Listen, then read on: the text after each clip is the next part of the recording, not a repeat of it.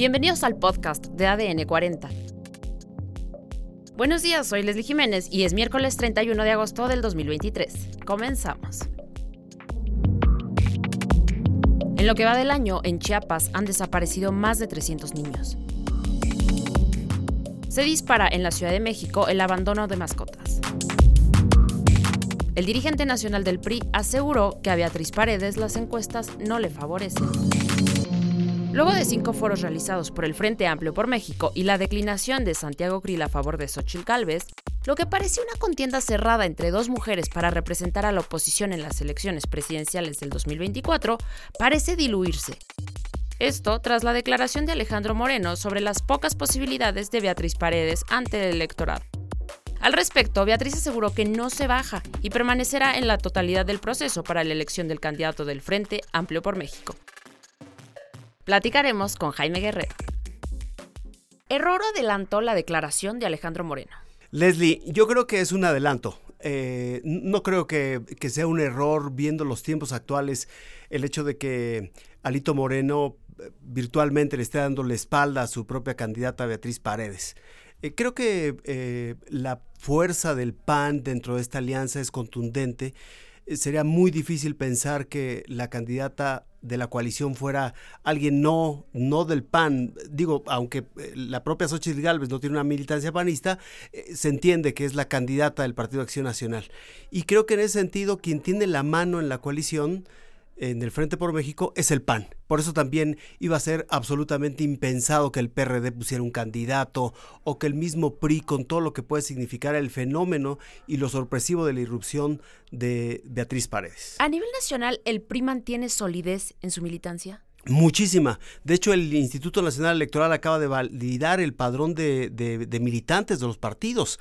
Eh, el, partido dentro de la coalición del Frente Amplio por México que mayor peso de militantes tiene es el PRI, por ahí de 1.3, 1.4, si no me traiciona la memoria, millones de militantes. Le sigue el PRD con unos 900 mil y el PAN con unos 400 mil militantes. Eso iba a pesar en la consulta. Ese peso específico del PRI en cuanto a la estructura nacional yo creo que va o iba a pesar el próximo domingo en la realización de la encuesta. Recuerda que los simpatizantes del frente se inscribieron, formaron un padrón de un poco más de 2 millones de afiliados y entre ellos se iba a consultar quién sería la candidata. Yo creo que ahí el PRI tendría mucha fuerza y esto quizá es lo que está tratando de evitar Alito Moreno con la declaración eh, que va a dar este mismo miércoles para, digamos, develar el misterio en el sentido en el que irá el PRI como partido, como conjunto de militantes y su estructura a favor o en contra de una u otra de las aspirantes. ¿El PRI descobija a Beatriz Paredes? Yo creo que sí. Eh, Beatriz Paredes llamó poderosamente la atención después de la primera encuesta, cuando quedaron los tres finalistas, Xochitl, Beatriz y Santiago Krill. Eh, no era de extrañarse que tomara importancia porque si tú observas los resultados de esa primera encuesta, el voto del PAN se dividió entre Xochitl Gálvez y Santiago Krill. Y eso hizo crecer a Beatriz Paredes. Eh, en, un voto dividido en tercios, eh, prácticamente Beatriz Paredes apareció, digamos, jugando en esa cancha. Pero si consideras también la inversión publicitaria en menciones, en réplicas, que se, en proyección, que se hizo de Xochitl Galvez, pues en realidad la ventaja entre una y otra no era como lo suficientemente contundente. Por eso se entiende la declinación de Santiago Krill, para que el voto de los panistas no se divida en dos, sino que vaya estrictamente en un solo sentido, que sería el de Xochitl Galvez. Creo que en ese sentido cobró mucha fuerza Beatriz Paredes. Eh, me parece que en el fondo, más allá de lo que los propios priistas creyeron, y los priistas saben que ellos no van a llevar a un candidato, o en este caso una candidata a la presidencia, que sería más bien el PAN.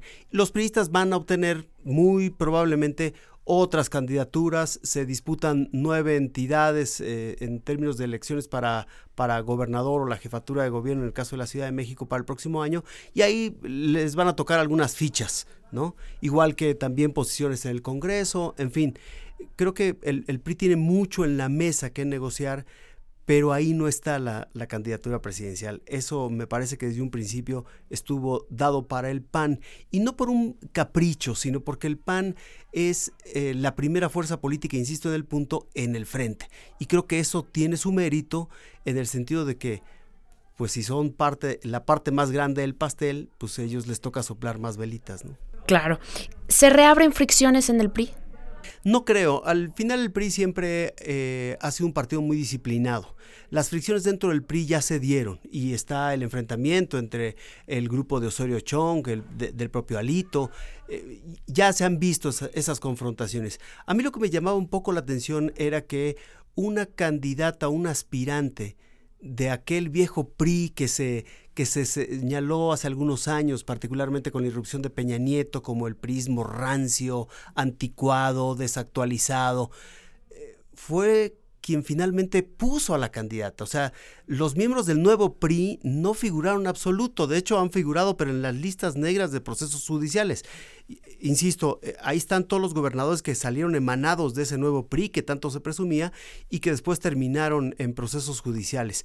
Y tuvo que venir una representante de ese viejo PRI que muchos priistas incluso despreciaron a poner las cartas sobre la mesa creo que es una oportunidad para que ese viejo PRI, que muchos siguen eh, tratando de que se revalore porque fue, no lo podemos olvidar ni menospreciar, parte de la construcción institucional de este país, tendrá la posibilidad de una salida, yo diría incluso armónica. Si es que saben eh, construir nuevos acuerdos dentro de, los, dentro de los priistas. Y ahí creo que Beatriz Paredes va a tomar un papel fundamental para que ese PRI de antaño, que se perdió, que se fue diluyendo con la irrupción de los llamados tecnócratas, Salinas de Gortari, todo este asunto, el propio Peña Nieto y este prismo que ya vimos donde terminó en muchos de sus, de sus eh, líderes eh, que estuvieron candidateados para gubernaturas, eh, solo es la cuenta de todos los que algunos ni siquiera están en el país, ¿no? pero creo que es una buena oportunidad para que el PRI se reivindique, para que cierre, cauterice sus heridas y pueda construirse como una opción para este país. Y este país reclama opciones políticas. No, no, no podemos quedarnos en una sola opción, no podemos dar por descontado que un partido va a ganar ni la presidencial, ni las del Congreso, ni las gubernaturas tiene que haber competencia política, porque esa competencia política le da opción al ciudadano y mejora las condiciones de la contienda y la exigencia en el ejercicio gubernamental. Te agradezco mucho, Jaime. ¿Favorecen a la candidata Beatriz Paredes? Bueno, eh, hemos visto que las encuestas no la favorecen, estamos trabajando pero siempre el partido buscará la unidad y el trabajo del Frente Amplio por México. Esa es nuestra convicción y es nuestra responsabilidad. Y queremos dejar claro que para nosotros lo más importante es el Frente Amplio por México y el partido desde estos días está haciendo una reflexión profunda para tomar la mejor decisión siempre. ¿La candidata Beatriz Paredes va a declinar? Mira, yo te diría que hoy lo importante es construir por nuestro país, trabajar juntos y en equipo. Beatriz Paredes es una mujer de Estado, es una mujer responsable con este país, es una mujer comprometida y estoy seguro que Beatriz tomará siempre la mejor decisión, que es estar al lado de México. Como bien saben, hemos tenido reuniones permanentes en el partido con la estructura partidista y el día miércoles tenemos una reunión para dar una posición clara. El PRI va a emitir una posición y daremos lo que piensa el partido, cómo va el partido y lo vamos a dar con mucha contundencia y con mucha firmeza el día miércoles en un mensaje. También dejar claro que para nosotros lo importante es no permitir que Morena siga destruyendo este país. Para eso se hizo el Frente Amplio por México, para detener a Morena. Morena es la peor tragedia que le ha pasado a México. Están destruyendo este país y en ese contexto vamos a revisar para construir a la candidata más competitiva. La fortaleza del Frente Amplio es ese. No vamos a permitir que Morena siga destruyendo este país y por eso, como les dije, el miércoles nos vemos y daremos la posición del partido. Muchas gracias. En otros temas, de enero a junio de este año se registraron 309 denuncias de casos de adolescentes y niños desaparecidos en Chiapas, un promedio de 51 casos por mes. La mayoría de las víctimas, 226 en total, corresponden a niñas y adolescentes del sexo femenino, mientras que 83 casos se refiere a niños y adolescentes del sexo masculino. La organización Melel Shohova señaló que la desaparición afecta de manera desproporcionada a la población indígena. No obstante, la organización advirtió sobre la posibilidad de subregistro en los datos oficiales y expresó su creciente preocupación ante la ola de violencia que atraviesa el Estado. Además, son alrededor de 25 millones de perros que viven en las calles de la Ciudad de México. Esto es más que en el resto de Latinoamérica.